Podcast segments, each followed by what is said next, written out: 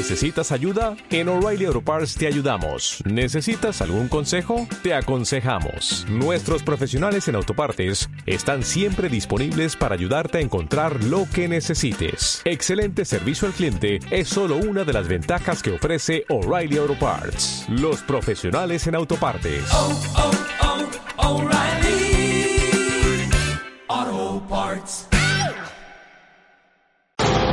A todos los compartimientos, ¿preparados? ¡Deprisa! ¡A vuestros puestos! ¡Todos en posición! Buenos días. Buenos días, España. Vamos. Número uno, listos y a la orden. Todo el equipo, preparados. Compartimiento 2, listos y a la orden. Noticias a punto. Válvulas cerradas, niveles correctos. Hombres en posición. Que entren tertulianos. Compartimiento 4, listos y a la orden. Vamos a por ello. Número 6, listos y a la orden. Santiago Fontenla, preparado que entramos. Compartimiento 8, listos y a la orden. Comenzamos Buenos días, España. Compartimiento 10, listos y a la orden. A por ello. Vamos.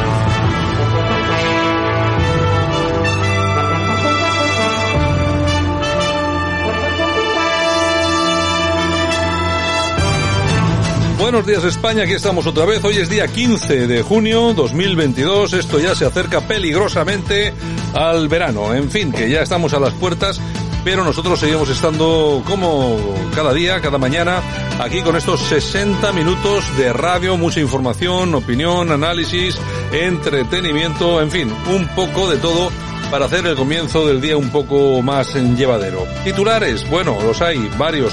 Vamos a hablar de muchas cosas hoy en el programa. Eh, también vamos a hablar de estos, de algunos de estos titulares, pero en principio vamos con ellos porque el gobierno ha aprobado la nueva ley de equidad para evitar copagos y dificultar privatizaciones sanitarias, o por lo menos eso es lo que nos cuentan. Lesmes apunta que quizá haya que darle al Consejo General del Poder Judicial la oportunidad de pasar a ser elegido por los jueces en vez de por los políticos. Ojalá. Argelia, mientras tanto, que tilda Álvarez, nuestro ministro de Asuntos Exteriores, de pirómano por señalar a Rusia y cuestiona su capacidad como diplomático. Mientras tanto, eh, Álvarez eh, viaja a la India para impulsar las relaciones eh, comerciales. Bueno, el precio de la luz también cae este miércoles, lo que pasa que, bueno, cae un 6%, nos habían prometido un 30%, se va a quedar la cosa pues medio tibia. Así que bueno, en fin, vamos a ver, vamos a esperar si puede ir la cosa mejor. Rivera admite que el precio del gas seguirá alto por la ola de calor, pero más bajo que en Francia o Italia. Es decir, como, como los demás son más, en fin, eso, eh, lo que iba a decir, más tontitos, pues nosotros nos libramos. Pues no, la verdad es que no. En fin, es lo que hay. Bueno, y elecciones en Andalucía. Génova, que confía en atraer a más votantes del PSOE en la recta final y cree que el discurso de Olona ayuda al Partido Popular. El candidato uh, del Partido Popular, eh, Juanma Moreno, ya ha manifestado, tras la oferta de pacto de gobierno que le hizo la candidata de Vox, Macarena Olona, que él en lo único que está pensando es en lograr una mayoría social en las elecciones que llegan este fin de semana. Muy sencillo, yo lo que tengo claro es que puedo ganar las elecciones y puedo ganar las elecciones con una mayoría suficiente. Y por tanto, como creemos que podemos hacerlo en compañía de los ciudadanos de Andalucía, yo no me voy a vincular a ninguna fuerza política eh, porque sería absurdo. Yo ahora mismo represento a una formación política que es el PP andaluz que sale y aspira a ganar las elecciones con mayoría suficiente. Bueno, pues en eso están en el PP, en intentar ganar las elecciones. Bueno, harto difícil, prácticamente imposible, y yo creo que al final le van a quedar pues eh, muy pocos márgenes de maniobra y al final tendrán que llegar a algún tipo de acuerdo con Vox con casi toda seguridad. Mientras tanto, la Fiscalía se ha opuesto a suspender de forma cautelar la candidatura de Olona a las elecciones de Andalucía y la Fiscalía del Tribunal de Cuentas remite la demanda a Más Madrid, de Más Madrid al departamento competente, el de partidos políticos. Vaya lío que tienen, que tienen ahí con el tema de las falsificaciones, etcétera, etcétera. Bueno, vamos a hablar de todas estas cosas, de algunas eh, más también. Lo vamos a hacer durante los próximos 60 minutos. Vamos a ello, comenzamos. Buenos días, España. Aquí te lo contamos. Buenos días, España. Buenos días.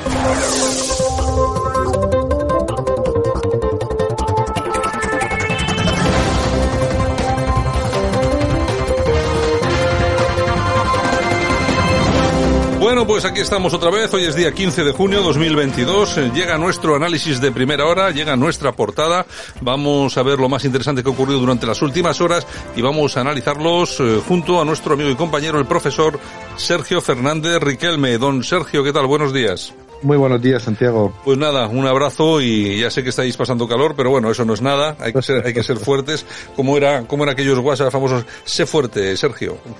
Oye, en plan, esos son los mejores, los mejores WhatsApp que se pueden mandar. Bueno, pues si te parece, vamos con información que yo creo que hay bastante. Eh, una de las noticias que destaca es, eh, bueno, el, el, paso de Obama por, eh, por España, por, ha pasado por Málaga. Bueno, eh, y ha dicho, entre otras cosas, que Putin es una amenaza para la democracia europea. Eh, decía Aristóteles que no se puede desatar un nudo sin saber cómo está hecho. Y para comprender eh, la realidad geopolítica del siglo XXI tenemos que comprender lo que hizo Obama. Obama ahora, pues eh, después de ser Premio Nobel de la Paz prácticamente, es considerado pues un hombre de paz, pero en la historia pues siempre nos muestra esa realidad que eh, muchas veces está escondida. Y Obama pues fue el responsable último de las primaveras árabes, de las revoluciones de colores y de muchos de los problemas que ahora mismo estamos eh, sufriendo. Eh, Obama venía a cambiar el mundo y creo que lo dejó bastante peor de cómo lo había encontrado. Siria pues se convirtió en una auténtica carnicería, en Libia la revolución contra Gaddafi no sirvió de nada, eh, Túnez, eh, Egipto y otras partes de, del mundo árabe musulmán pues siguen mmm, tan mal como estaban en, en, en, su momento y buena parte de lo que está pasando en Ucrania viene de la mano de la administración Obama-Biden, la cual fue responsable de alentar la, la, separación histórica entre Ucrania y Rusia y de esos lodos pues eh, tenemos los polvos actuales. Bueno, el señor Obama, que como suele pasar en estas cosas, nos viene a dar lecciones de cómo hay que hacer las cosas, pero ya nadie recuerda, o seguramente algunos sí que recordamos, como tú bien has dicho, qué es lo que hizo el señor Obama. Prácticamente le regalaron el, el premio Nobel de la Paz eh, antes de cumplir, yo que sé, tres días como, como presidente de Estados Unidos. Y luego, ¿qué hizo el hombre? ¿Ceñirse a ese premio que le habían dado? No, no, no, no. Al contrario. Datos, eh, datos así como muy rapiditos. Solo en 2016 el gobierno de Obama arrojó al menos 26.171 bombas en países eh, a los que en los que estaba entre comillas en guerra o no sé, este pretendía cambiar gobiernos o lo que fuera. 26.000 bombas en el 2016. En el 2015, 23.144. Bueno, es todo un símbolo de paz esto, ¿no? Claro, eh, define a Vladimir Putin como una amenaza para la democracia europea. Sí, es una amenaza para el tipo de democracia que Obama intentó implantar en medio mundo por las buenas y por las malas. Y llevar la democracia, siempre lo decimos, es un proceso histórico que tiene pues un recorrido en base a ciertas peculiaridades nacionales pero implantar por la fuerza en Afganistán, en Egipto, en Ucrania o en cualquier otra parte la democracia europea que soñaba Obama, pues ha, tenido consecuencias nefastas no solo para esos países, sino para el orden internacional. La historia al final pues juzgará a Vladimir Putin, eso es obvio, pero también lo hará a Barack Hussein Obama. Bueno, hay que recordar que los Estados Unidos, entre las hazañas eh, más gloriosas que guardan en su mochila, bueno, pues está eh, el haber arrojado bombas atómicas sobre Japón. La de la de Hiroshima creo que costó eh, la vida a 140.000 personas. Hay que recordar que Obama, este señor que viene a pedirnos, a decirnos cómo tenemos que hacer las cosas o cómo tienen que hacer a los demás, acudió eh, a Hiroshima hace, en, eh, no sé, creo que hace eh, cinco años me parece. Creo que era el último año de mandato de Obama, bueno, tampoco se dignó ni a pedir eh, ni a pedir perdón por lo que había por lo que habían hecho, ¿no? Una verdadera masacre, 140.000 personas eh, de la primera tirada con la primera bomba, ¿eh? Sí, los americanos eh, acabaron la Segunda Guerra Mundial en la Alemania bombardeando Dresden y dejando cientos de miles de muertos y acabaron también la Segunda Guerra Mundial en el Pacífico, como tú has dicho, lanzando las bombas de Hiroshima y Nagasaki con cientos y cientos de miles de muertos y millones de personas traumatizadas de por vida eh, no ha pedido perdón, la memoria histórica en Estados Unidos pues no se aplica a sus actos sino a los actos de los demás. Y obviamente eh, es lógico que critique la actitud, la, la acción de, de, Putin en Ucrania, pero claro, cuando dice lo que está haciendo Putin, imponerse así a un país pequeño es saltarse las normas democráticas, porque se lo digan a Libia, a Siria, a Egipto, a Túnez, o a muchos países latinoamericanos que son países mucho más pequeños que Estados Unidos y han sufrido la imposición de una forma de ver el mundo, de ver la vida, de ver la economía que obviamente no era muy democrática.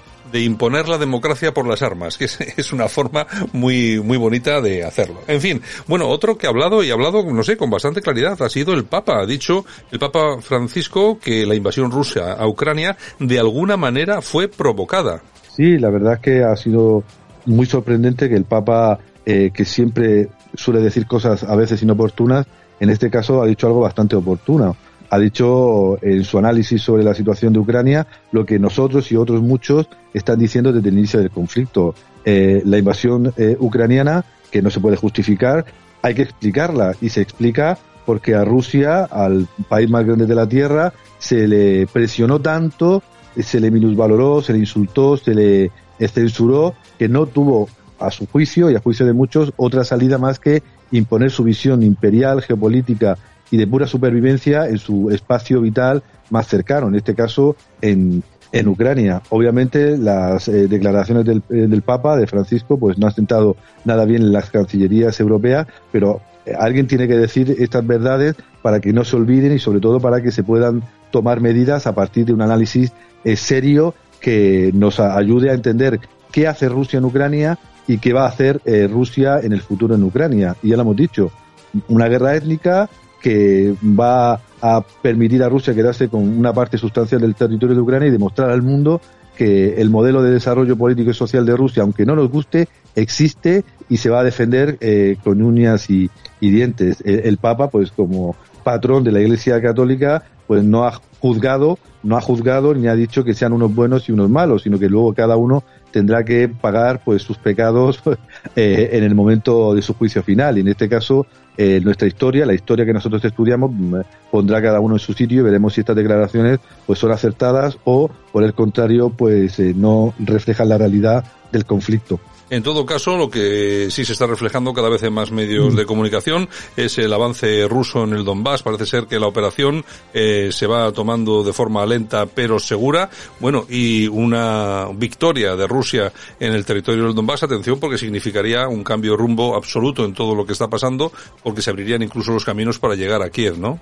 Claro, es la gran pesadilla del mundo occidental, que Rusia gane y demuestre que puede ganar a una Ucrania a la que están sosteniendo artificialmente durante meses. Eh, el avance de Rusia por el Donbass es imparable, poco a poco, intentando evitar mm, grandes eh, fracasos militares y, enormes pérdidas humanas, y, se está consiguiendo desde Rusia, pues prácticamente eh, tomar hasta Siberodonetsk, Lishan, y, e incluso pues preparar un asalto futuro a la capital o a otra gran ciudad del centro o del occidente eh, ucraniano. Los tertulianos de las últimas semanas, sobre todo tras la supuesta retirada de las tropas rusas de eh, Yarkov y de Kiev, decían que no, que Rusia estaba a la defensiva, iba a perder y la guerra del Donbass la iban a perder, además. Pero vemos que no, que hay que intentar pues evitar análisis ideológicos y, eh, conseguir pues análisis eh, más técnicos que, que, reflejan la realidad. Y en este caso Rusia es imparable el Donbass, mucha población de esa zona está a su favor. Eh, eh, están luchando en, el frente ucraniano soldados de, de, la zona occidental que no conocen esa zona y además no hablan ruso como si habla la población de allí, pero creo que ese es el gran objetivo de Rusia desde el principio, conquistar el Donbass y de paso hacer un gran corredor hacia Crimea. Yo sigo siendo, pues la verdad que bastante indiferente en el sentido de que yo creo que Rusia no quiere conquistar Kiev ni quiere conquistar grandes ciudades, no, no tiene ni los medios tecnológicos ni los medios eh, físicos para hacerlo. Quiero que quiere presionar, quiere demostrar que no se juega con Rusia y que Rusia pues puede pues eh, eh, evitar que Ucrania sea realmente un miembro del eje euroatlántico y que Occidente ponga sus botas muy cerca de la frontera rusa. Bueno, yo creo que en Rusia ha habido un giro en la estrategia y la táctica en, la guerra. creo que ahora ha cambiado radicalmente. En un principio yo me imagino que seguramente obligados por las por las prisas se tomaron alguna serie de decisiones que no salieron del todo bien, pero por ejemplo ahora eh, los jefes, los, los que mandan en todo esto de la guerra, los que dan las órdenes oportunas para que avancen los ejércitos rusos, bueno, han tomado una serie de decisiones que yo creo que están, eh, desde un punto de vista estratégico militar, están bastante bien. Ya no se basan en determinados asuntos. Sí estamos viendo cómo los tanques, por ejemplo, todo lo que son carros de combate ya están aguantando mucho mejor Yo creo que han llegado los de mejor calidad y, por supuesto, yo creo que lo que ha sido la artillería y la artillería eh, autopropulsada, que lógicamente puede bombardear eh, puntos además muy concretos a través de los drones con una eficacia increíble, pues a más de 40, 50, 60 kilómetros, yo creo que les da mucha tranquilidad y están machacando a los, eh, a los ucranianos precisamente ahora y en el, en el Donbass. Vamos a ver cómo avanza cómo avanza todo este eh, todo este asunto, pero vamos, yo creo que la suerte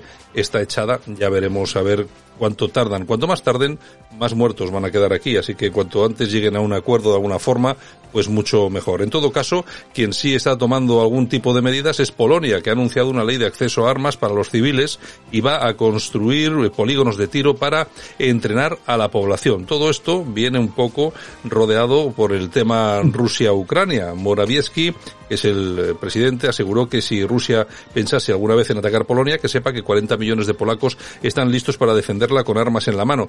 Bien, hasta aquí todo bien, eh, Sergio, pero precisamente de lo que acabamos de hablar, ¿no? Está eh, empíricamente demostrado o se está demostrando que lo que está contando este señor frente a una artillería, por ejemplo, rusa, pues no hay nada que hacer con las armas en la mano.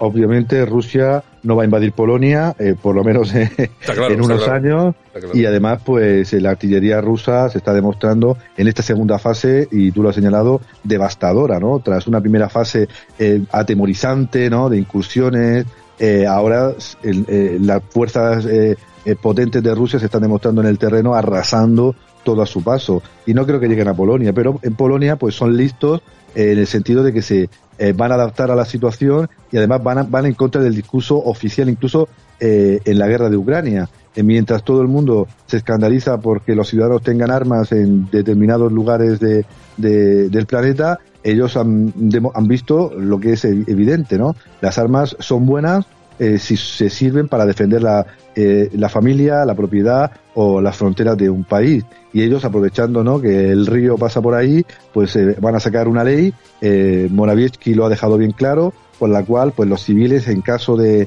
de es lógico, en caso de una amenaza externa, pues van a poder acceder a las armas, a formación y van a poder usarlas para eh, este conflicto u otros, porque a lo mejor el, el, peligro no viene de Rusia, eh, y las armas no deben o no se van a utilizar contra Rusia, a lo mejor las armas se utilizan contra Alemania y contra Bruselas, porque recordemos que Polonia es el, la bestia negra, ¿no? De la eurocracia de, de Bruselas y a lo mejor eh, estas armas no son utilizadas contra el ejército ruso sino contra los diputados del Parlamento Europeo.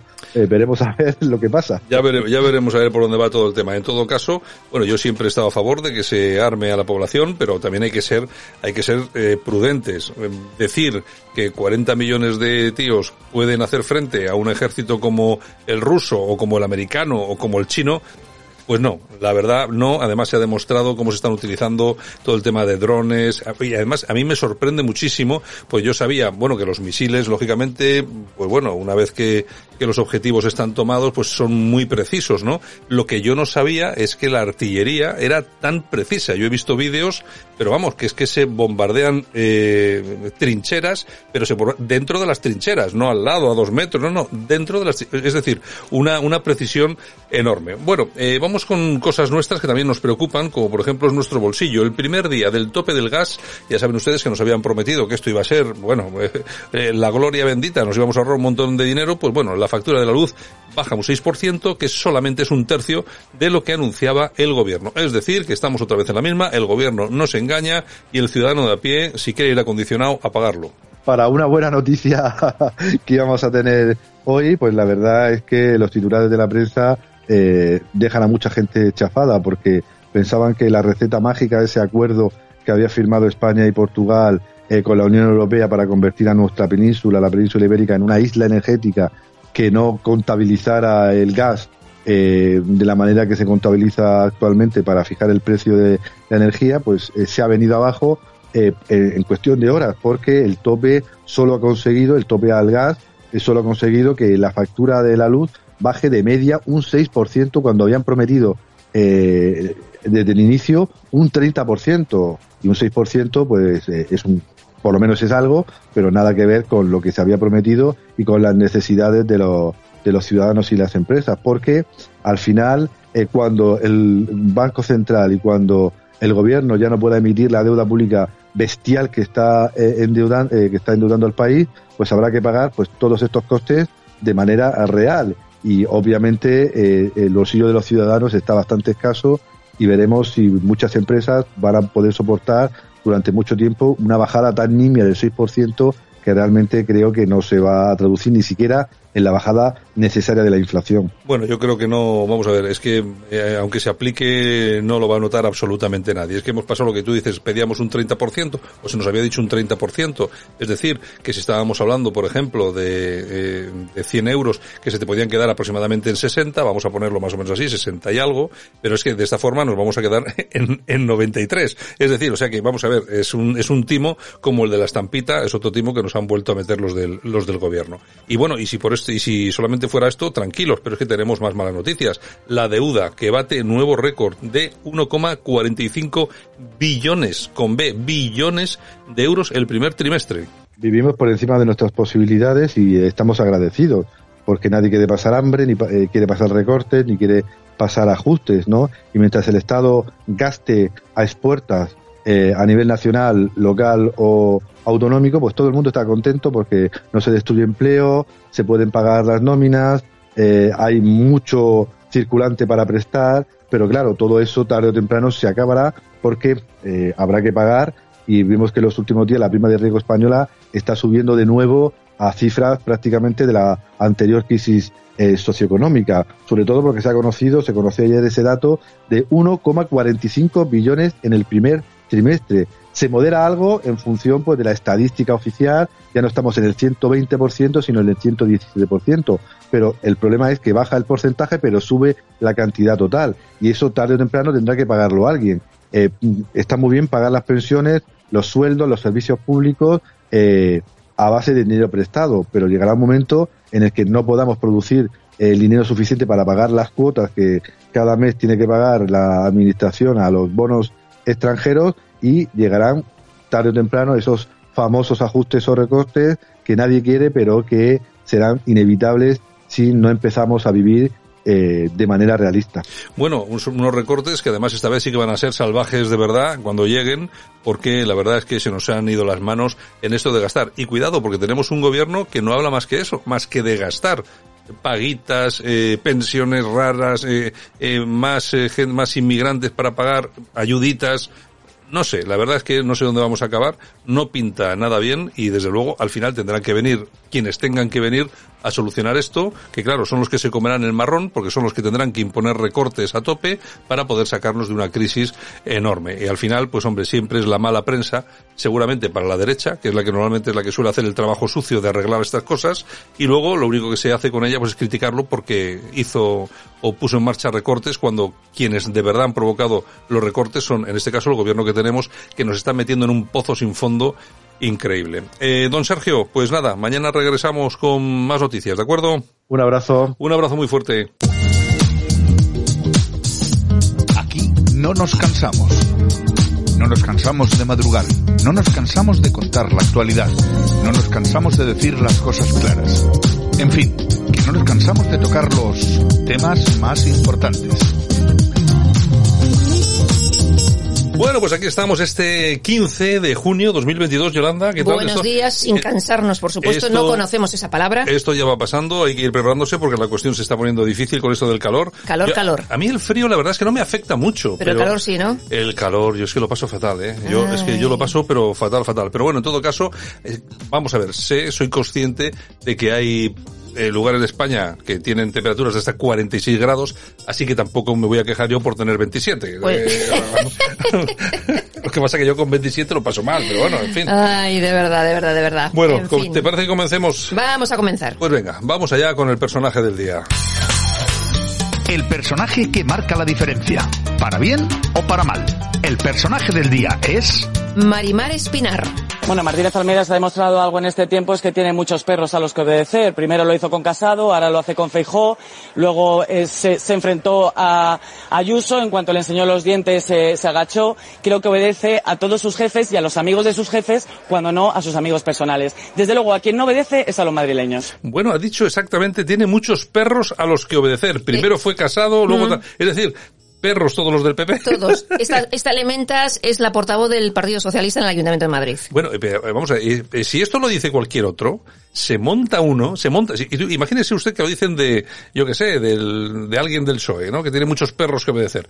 Pues ahora mismo este, tendríamos una, una media revolución, Pero eso pasa con todo, eso pasa con todo. Pues sí, la, verdad es que sí. Que si la gasolina estuviese al precio que está con el gobierno del Partido Popular, pues Génova estaría ardiendo. y la, gente en la calle protestando. Estaría el edificio en llamas. Claro, y si te cobras por una sandía nueve euros el kilo, pues fusilarías al de la sandía, pero como están los socialistas y todos los podemitas y los bildutarras, pues ¿qué le vamos a hacer?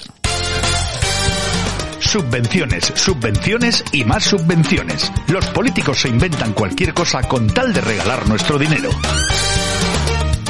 Bueno, pues el 66% de los ingresos de Goan, que es la ONG que organiza el orgullo, proviene de subvenciones públicas. Por ejemplo, antes de la pandemia, de la pandemia, pues se llevaron por la FACE 285.000 euros. Bueno, son los que organizan todo el tema del orgullo en Madrid, porque la verdad es que hacen una pedazo de manifestación que yo creo que la última vez estuvieron un millón de personas. Lo que pasa que es lo de siempre. Yo me imagino que tanto recibir ayudas, pero yo creo que ahí facturan también, ¿no? Porque tienen sus chiringuitos, sus rollos, sus tal y cual. Eh, al final eh, es todo, es todo dinerito. Esto de las subvenciones es que se tiene que acabar. Es que es una cantidad de dinero. Si sumas todo al cabo del año. Millones y millones. Es una cosa, es una cosa horripilante. De la cama no te levantarás sin un caso de corrupción más. En Buenos Días España, la corrupción nuestra de cada día. Bueno, pues seguimos con el Partido Socialista porque hallan en la casa del ex tesorero del Partido Socialista Valenciano anotaciones de grandes adjudicaciones públicas. La Guardia Civil ha intervenido notas sobre concursos adjudicados en municipios socialistas. El elemento en cuestión se llama José María Cataluña. No me lo puedo de creer. Yo tampoco. O sea, que hagan nada. debe ser una fake. No puede, no puede ser. ¿Qué más tenemos? Pues mira, las asociaciones de mujeres maltratadas aseguran que más de 1.200 mujeres víctimas de la violencia están dejando de ser atendidas por falta de fondos. Hombre, pues el Instituto de la Mujer y el, el Ministerio de la Mujer tiene 20.000 millones ahí para repartir, ¿no? Pues sí, la, verdad es que sí es, sí es cierto que hay mujeres eh, maltratadas que no están siendo atendidas después de lo que estamos viviendo aquí cada día en este programa, sabiendo en qué se están gastando el dinero. La última ha sido un millón de euros en, en reformar no sé qué piso de no sé dónde. Bueno, pues, por favor, tener un poquitín, un poquitín de por favor y ayudar a la gente, vamos. Ni más ni menos. Bueno, y Feijó ofrecerá un pacto de defensa en el que conste que la OTAN defenderá Ceuta y Melilla. Ah, bueno. Mira, eso me parece oportunísimo. Claro. Porque ahora mismo estamos que no sabemos, porque en el abanico de protección de la OTAN, ahora mismo no está Ceuta y Melilla, claro. Canarias sí, por, por, suerte, pero claro, si pasa algo en Ceuta y Melilla, a ver qué pasa. Aquí no nos ayuda nadie y estando como están las cosas, porque aquí nos quejamos mucho de lo de Rusia y Ucrania. Ya, ya. Que aquí hay que ir un poco hacia atrás, ¿no? En Ucrania hay dos, eh, dos ciudades, vamos a decir dos ciudades, no son dos regiones, pero son dos ciudades, que eh, teóricamente Rusia defiende que son rusas porque son territorio de rusófonos y tal y cual, mientras Ucrania dice que son suyas y también maltrata a la gente que hay allí porque habla ruso y no habla ucraniano. Bueno, el, típico rollo. Bueno, y por ese tema, de ahí, desde el 2014, eh, comenzó una guerra civil y han acabado como han acabado. Imagínense ustedes qué, qué deberíamos de hacer nosotros si mañana a Marruecos se le ocurre decir, pues bueno, estas ciudades son nuestras. Y vamos a por ellas. ¿Qué deberíamos hacer? ¿Eh? porque yo no estoy muy seguro de que con un gobierno un poco enclenque con este tomaríamos algún tipo de decisión. Pero bueno, en fin. Con este gobierno se las cedemos. Bueno, y seguimos, eh, nos vamos a la razón porque Kaina Bajul, primera mujer imán en Francia, presenta su libro Mi Islam, mi libertad. Asegura que quiere conseguir el progreso y abrir muchas mentes y promueve el Islam liberal. Bueno, como, como si fuera como si fuera posible el, el Islam liberal. Bueno, en fin, son cosas que nos venden y nosotros que nos tragamos. Bueno, y ya se ha formalizado por fin el contrato de 4,5 millones de euros que Yolanda Díez gastará en reformar la sede de UGT.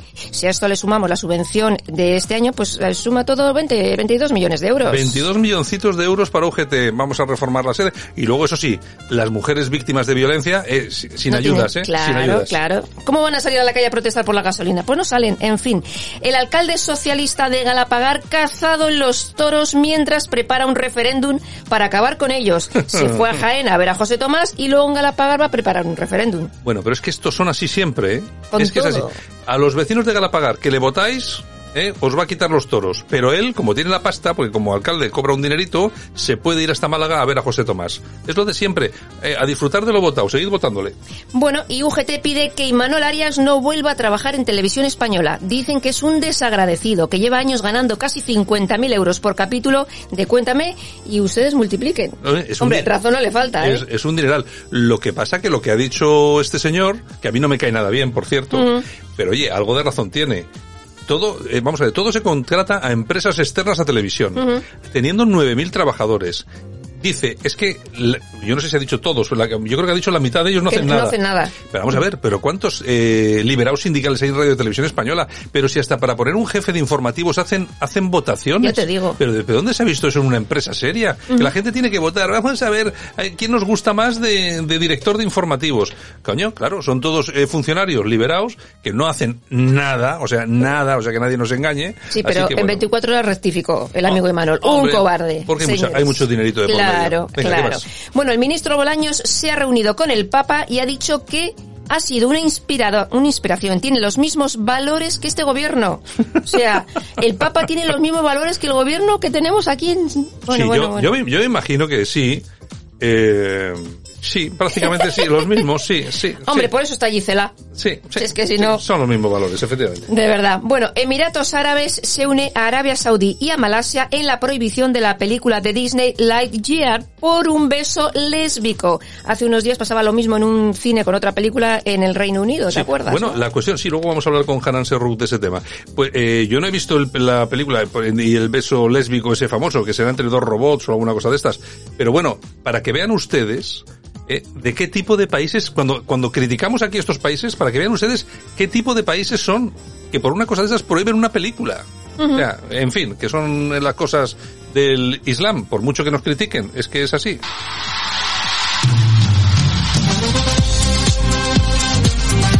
Bueno, y nosotros ya estamos en nuestro precio justo y hoy nos vamos a enterar de cuánto se va a gastar Calviño en fomentar el humanismo tecnológico. 800.000 euros. 800.000, que nos tienen que explicar qué es eso del humanismo tecnológico, porque las máquinas son humanas, los humanos somos máquinas. Yo he perdido el rumbo ya. ¿Puede haber algo entre, entre ambos para que Mm. se cree el humanismo tecnológico?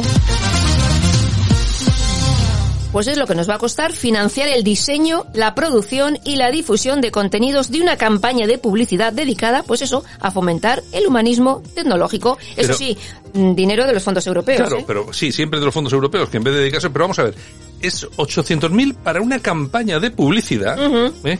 para fomentar el humanismo tecnológico. Que ya nos explicarán lo que es. ¿Qué es el humanismo tecnológico? O sea, ¿me lo quieren explicar ustedes? O sea, que vamos a ponerle a los robots ya piel humana o algo, o cómo es esto? ¿O que tenemos que pensar como seres humanos a la, La hora cosa de- es gastar dinero. Es que, yo, es que, vamos a ver, son una, una serie de cosas. La cuestión, mira, casi un millón de euros Mm. que se va en esta tontería. fin, para las mujeres maltratadas. ¿Qué más? Vamos con más. ¿Qué tenemos? ¿Qué tenemos? Vamos con las toñejitas. Pues para Imanol Arias.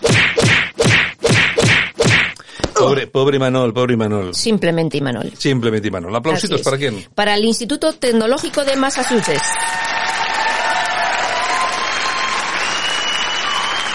¿Qué han hecho en el MIT? Pues mira, han desarrollado un sensor de nanopartículas que es capaz de distinguir si una neumonía es viral o bacteriana.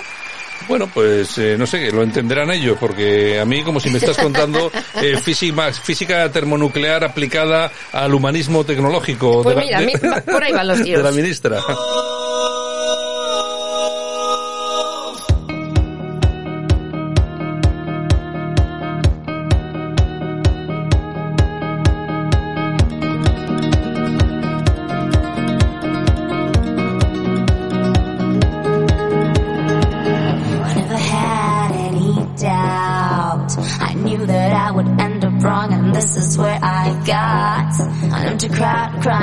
Bueno, y hoy nuestras efemérides al ritmo de Carlos Jean con este tema, que yo creo que es el más icónico, Lead the Way. Y es que tal día como hoy, pero del año 1973, nace este músico y productor Carlos Jean. En Ferrol, creo, ¿no? Sí, señor.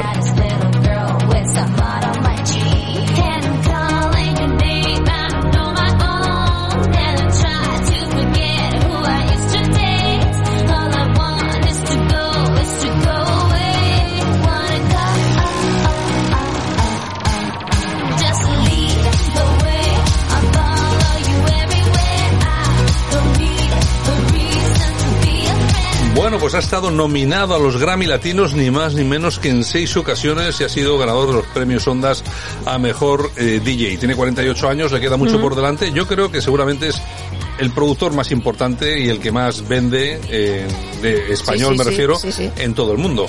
Bueno, y nos vamos a Francia porque tal día como hoy del año 1943 nacía el cantante Johnny Holiday. Y ahora a Grecia, porque también tal día como hoy, pero del año 1947 nacía el cantante griego Demi Roussos. Y tal día como hoy del año 1300 se funda la noble villa de Bilbao. O sea que estamos de cumpleaños, ¿no? Estamos de cumpleaños. Y también tal día como hoy, pero del año 1996, fallecía la cantante Ella Fitzgerald. Y tal día como hoy, pero del año 1969, nace Ice Cube, rapero.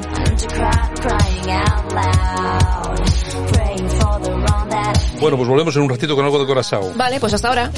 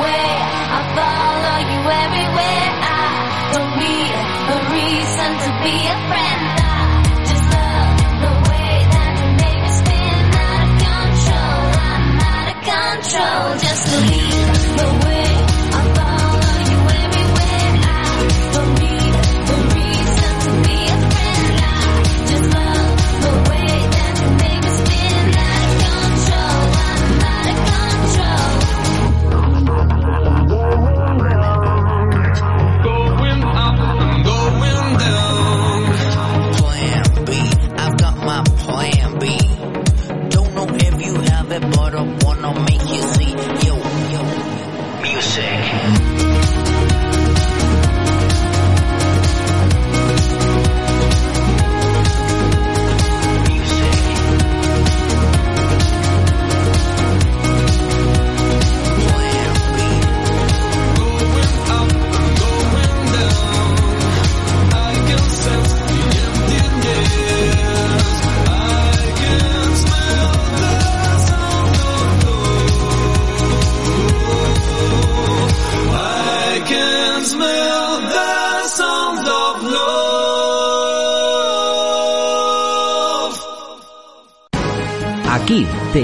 contamos. Buenos días España.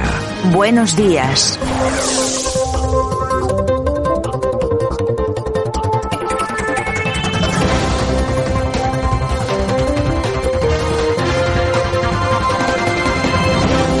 Bueno, y nosotros que estamos en tiempo de información, nos vamos hasta Barcelona, vamos a hablar con Hanan Serrou. Hanan, ¿qué tal? Buenos días. Hola, buenos días a todos. ¿Qué tal? Pues bienvenida. Aquí estamos una semana más para estudiar o para analizar más bien algunas de las noticias más importantes que se producen no solamente en España, también en Europa sobre el tema del Islam político al que tanta importancia le damos desde aquí y del cual informamos mucho, que- pero tampoco es que nos hagan mucho caso. Así que, bueno, seguiremos, eh, seguiremos en ello. En fin, eh, Hanan, si te parece, como tenemos varias noticias, me gustaría preguntarte por el partido Unión de los Demócratas Musulmanes Franceses, que parece que se presentaban eh, y se presentan estas elecciones en Francia junto con Melenchón, ¿no? Sí, es un apéndice del grupo de Menonchón en a nivel de municipales en los municipios eh, perdidos, donde saben que la mayoría pues es un votante islamista. Ya hemos explicado muchas veces, no es lo mismo musulmán que islamista, y que el mensaje que, eh, que predica es el que los atentados de Charlie Hebdo es una conspiración contra la, contra la comunidad musulmana, que bueno, pues que a través de los partidos de izquierdas pues sirven para, les sirve para sentar una plataforma para algún día pues tener un partido lo suficientemente importante eh, marcado estrictamente lo que es un partido islamista. O sea que lo que estamos, de, lo que está- de lo que habla esta gente es que ellos dicen, por ejemplo, el atentado de Charlie Hebdo, donde se asesinaron a unos cuantos periodistas, eso eh, fue todo un montaje, sabe Dios de quién, para culpar a los musulmanes de ello. Exacto, ellos se, ah, se acogen, es una teoría que se expande entre los islamistas eh, de la persecución. Ya lo hemos dicho muchas veces en este programa, el que se victimizan y que utilizan las políticas del multiculturalismo como eh, instrumento para magnificar su victimismo y que por lo tanto pues ellos se tienen que defender, ¿no? Y entonces ellos apelan que su libertad, sus derechos los van a defender un partido pues que reconoce y protege sus derechos como, como islamistas que son y con plenos derechos. Y si no nos estamos atentos y si no nos ponemos las pilas, pues mm, posiblemente lo acaben consiguiendo, ¿no? Eh, lo que está sucediendo en Francia y que es eh, tangible, visible, pues eh, aquí en Cataluña eh, se han encontrado las ramificaciones de partidos islamistas que ya en alguna ocasión lo hemos comentado. Eh, la curiosidad es que son ya tenemos dos tipos. Unos que son de que vienen de la rama de hermanos musulmanes y, y el último eh, del entorno de la comunidad pakistaní que viene de una de la rama de los talibanes. Por lo tanto, bueno, pues se las eh, se están extendiendo, se están estructurando. Ya hemos dicho que no siempre captan perfiles bajos, sino que también captan talento académico universitario para crear un discurso intelectual y político para penetrar en nuestra sociedad. Bueno, pues eh, si esos problemas tenemos con a nivel partidos políticos en Francia, en España también comenzamos a tenerlo, no les quiero ni contar lo que sucede en Reino Unido, por ejemplo, el alcalde de Londres es musulmán, es decir, las poblaciones están variando enormemente y tienen eh, toda esa gente tiene muchísima fuerza, sobre todo los más radicales. Eh, estas últimas no semanas, porque creo que ha sido ha sido unas protestas que han durado aproximadamente unos 10 días, bueno, de mm, verdaderas eh, marabuntas de islamistas frente a los cines para que no se emitiese una película, ¿no? Exacto. Eh, no es casualidad que haya sido en, el, en los locales eh, de cine en Birmingham, Volto y eh, no sabré decirlo bien, Sheffield. Eh, entonces aglutinan la mayor comunidad eh, musulmana con un poder importantísimo y estos han considerado que los cines de Gran Bretaña tenían que retirar una película donde, donde hacían mención a la hija de, de Mahoma. Eso generó una serie de protestas, eh, de boicots a la entrada del cine y evidentemente han claudicado y han y han dejado de, emitir esta película, han cambiado la agenda cultural de este municipio en aras de su sensibilidad eh, religiosa, ¿no? La película, para quien le pueda interesar, se titula La Dama del Cielo, eh, de entrada no tiene mayor, es un perfil de película baja, pero sí que, bueno, pues hace mención a algún conflicto, algunas historias eh, de mención al terrorismo de Daesh, eh, la historia de hija de- del profeta, bueno, am, hace un totum, pero no muy contundente. No estamos hablando de una gran producción ni, ni un, ni una película de importante, pero eh, lo suficientemente contundente como para que esta gente pues hayan tenido este poder de, de cambiar la agenda cultural de en Gran Bretaña, ¿no? La cuestión es si cambian la agenda cultural, ¿qué es lo que no podrán cambiar? Efectivamente. ¿Dónde está la libertad? Bueno, pues ahí Porque lo- si no ahí- les gustaba la película, podían no ir a verla simplemente. Está claro. Bueno, pues ahí lo que han conseguido es que los propietarios de los cines eh, hayan dicho, bueno, ante el, pro- ante el problema que se nos viene encima, mejor dejamos de emitir la película y los ciudadanos se han eh, quedado sin ver la película. No quiero ni pensar el día que se les meta en la cabeza que hay que prohibir Netflix porque lo ven un poco raro. Pues nos dejarán sin Netflix porque como lo pueden hacer todo con sus protestas, como dan tanto, como dan tanto miedo, pues al final nos vamos a quedar sin nada. En España, mientras tanto, ¿qué hacemos? Bueno, pues eh, hemos conocido a través de Hanan el pasado domingo 29 de mayo, financiado por el Gobierno de España, financiado por el Ayuntamiento de Barcelona, eh, una fiesta de la ciencia eh, con una charla Islam y ciencia. ¿Qué aportaciones ha hecho el Islam sobre las pandemias y cuál es su rol? Todo perfectamente financiado, ¿verdad? Correcto. En esta deliria delirante política del multiculturalismo, del progresismo que tenemos instaurado especialmente en el Ayuntamiento de Barcelona, pues eh, no se les ha ocurrido otra cosa que, eh, bueno, hablar de las bondades de la ciencia bajo el código islámico.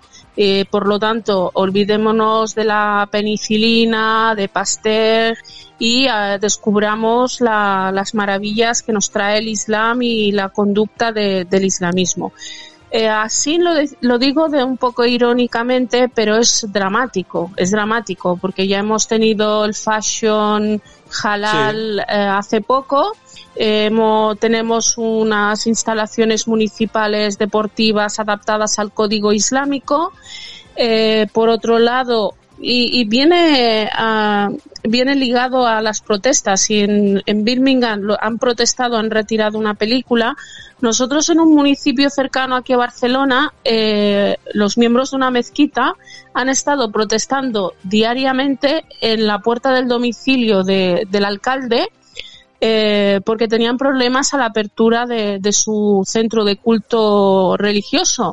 Una de las cosas que se les pedía es que cumplieran la normativa eh, urbanística, eh, cual consideran que es injusta y que por lo tanto hasta que no les dejen abrir porque sí, eh, iban a estar rezando en la puerta del domicilio del alcalde.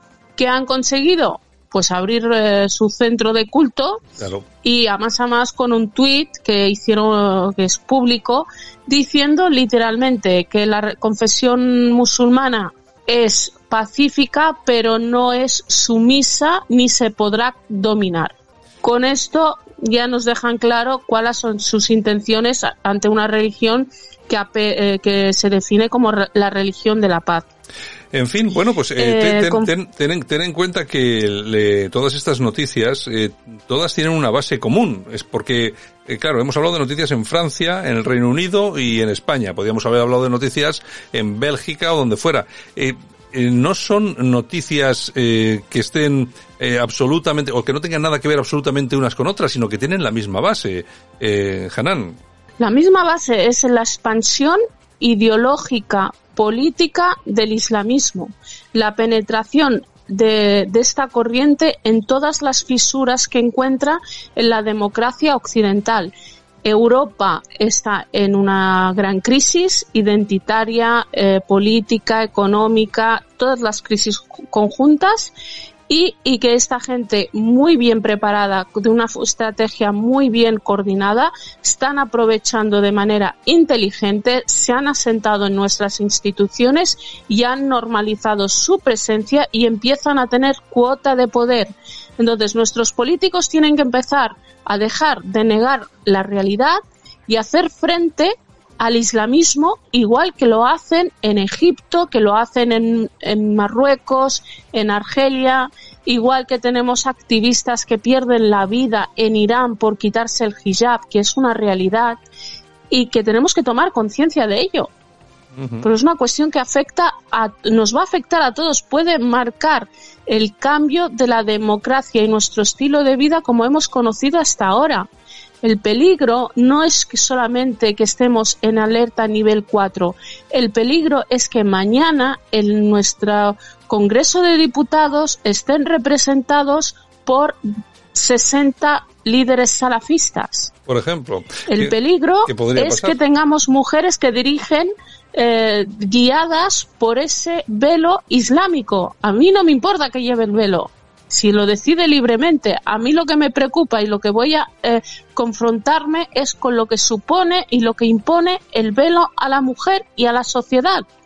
Está claro, está claro. Bueno, ya lo veremos y ya iremos viéndolo porque va a haber eh, va a haber mucho tiempo y desde luego no veo yo que los políticos vayan a hacer nada, o sea que la cosa se irá complicando a más y nosotros estaremos aquí y lo iremos contando como como bien podamos, Hanan, así que eso es lo que nos queda. En todo caso, hasta la semana que viene y muchas gracias por haber estado con nosotros. No, gracias a vosotros y a gracias a- especialmente a ti por mantenerte en la batalla. Nada, la batalla es la que es. Un abrazo. Venga, hasta la semana que viene. Un abrazo.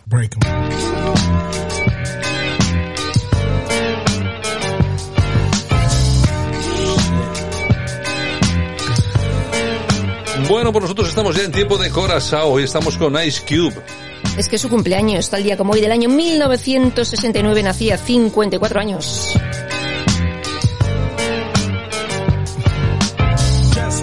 Es que el tiempo pasa hasta para los raperos. ¿Qué te piensas? ¿Que solo Bueno, pasa para ti? De todos modos, este hombre, vale, música y tal, pero yo creo que ahora casi está dedicado... Mucho cine. eh, Mucho cine, ¿no? Sí, sí, bueno, sí, cine, sí. más televisión. Televisión también, exactamente. Yo creo que más está dedicado a eso.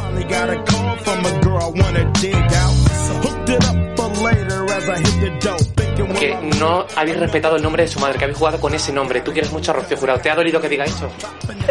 Es que no la he visto, de verdad. ¿Pero tú crees que habéis utilizado el nombre de la más grande? ¿Qué? Yo es que hija era muy pequeñita, entonces no lo No, pero tú crees, porque esto viene de ahora. ¿Tú crees? De toda la vida. Yo pienso que no. Que no lo habéis No, al contrario.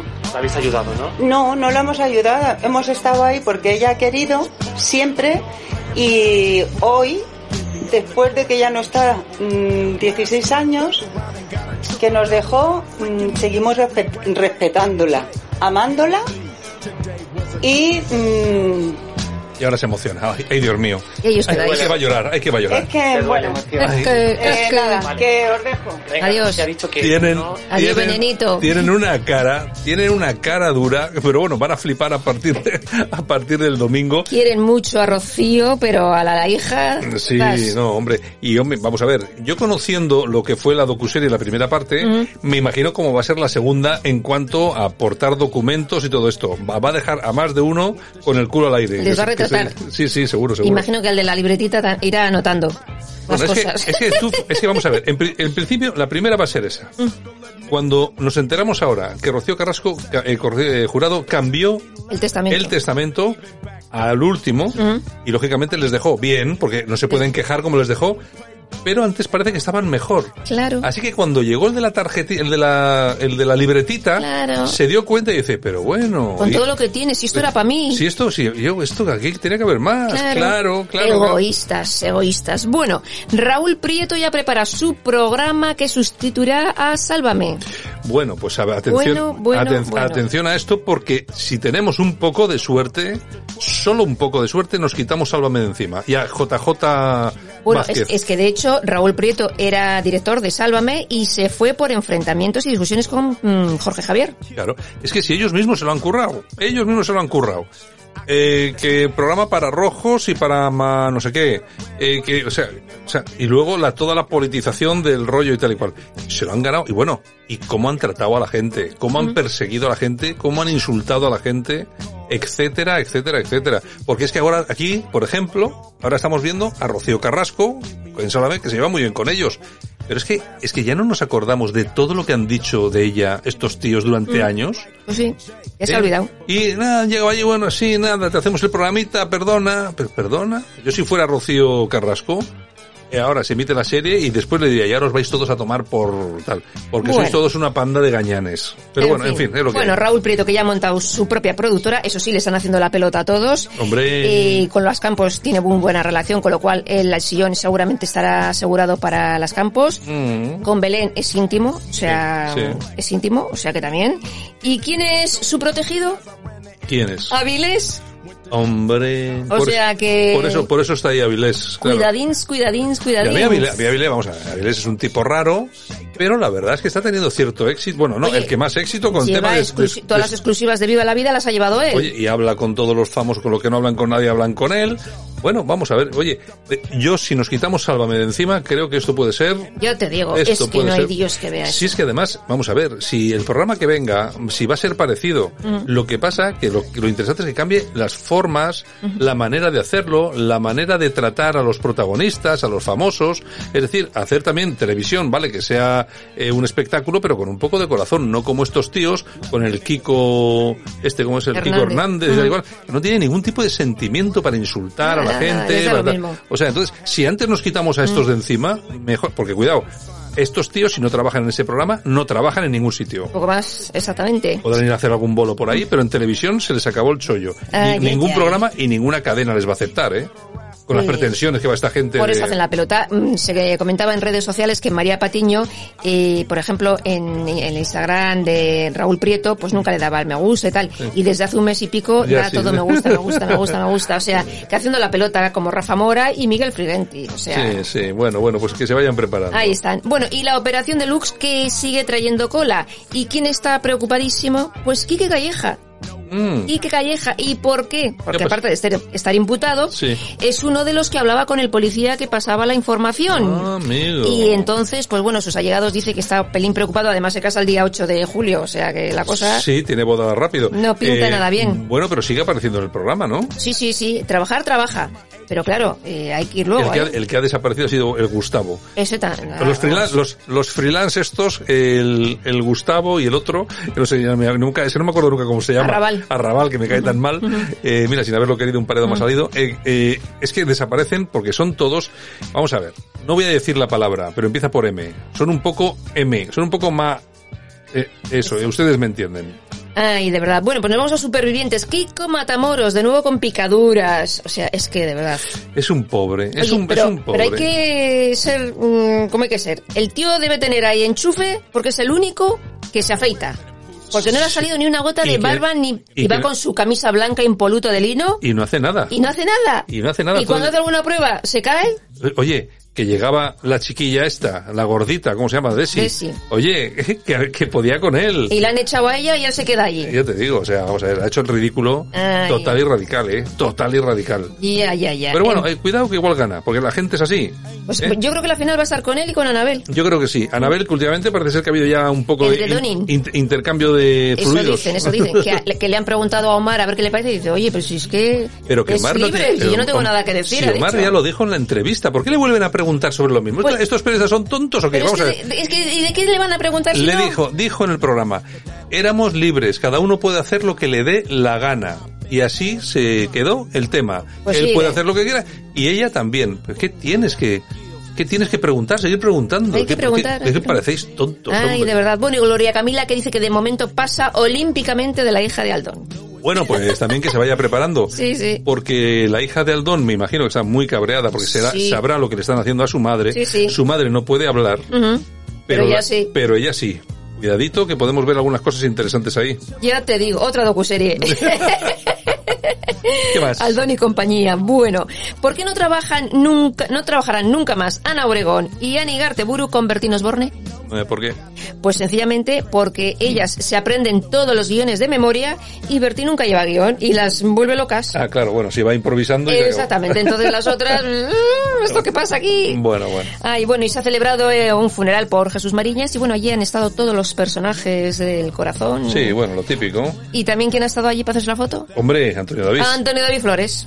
Pero- ¿Cómo no? Pero eh, tú fíjate, eh, pero el tío tiene, vamos a ver, hay que reconocerle que tiene valor, o sea, tiene los santos. Ah, tiene caradura para ir allí y ya está. De plantarse y tal. Ahora, ¿le saludó la gente o algo o qué? No tengo ni idea. O sea, porque claro, a mí me hubiera gustado tener imágenes de quién le saludó y quién no le saludó, Claro. quién le dio la espalda. Solo ha salido foto de él, solo.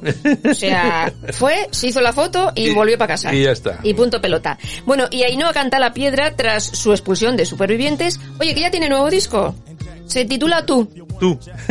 Esto es Tú, una- por aquí, por allá, es como una- Humberto Tochi. eh, ah, bueno, o sea que será un poco eso, ¿no? No lo sé, no tengo ni idea. Una, una, una versioncilla de Pero esa. ha tardado bien poco, ¿eh? Ya te digo, esto es en tres horas. ¿eh? Yo Lo creo que desde que ganó OT, no sé si habrá grabado tres o cuatro discos, pero bueno. Oye, Bueno, ahora tiene hay- otro. ahora hay que, aprovechar, hay que aprovechar el tirón, lógico. Así es. Bueno, ¿y nosotros que nos vamos yendo o qué? Vale, pues nos vamos yendo. Pues bueno, Javier ya nos está metiendo aquí prisa.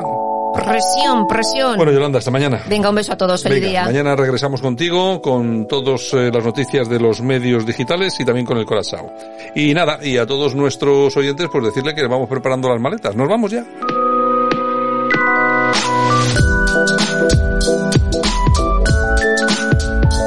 Bueno, pues un día más, muchas gracias por estar con nosotros. Esto del veranillo caluroso ya está aquí. Hay mucha gente ya de vacaciones. Les puedo decir que hay mucha gente de vacaciones. Nuestros colaboradores, yo no sé qué hacen, pero hay muchos ya de vacaciones. ¿Y pero dónde se van? En junio estos ¿De tíos. vacaciones? Estos tíos. Le digo, oye, hay que entrar en la no sé qué. Es que, es que estoy en Benalmádena. Pero, ¿y ¿qué haces allí? ¿De vacaciones? Pues sí, la gente se va de La gente vacaciones. está de vacaciones, claro, Es claro. increíble. ¡Viva la crisis! Venga, hasta mañana a todos. Un saludo, un fuerte abrazo. Chao, hasta mañana.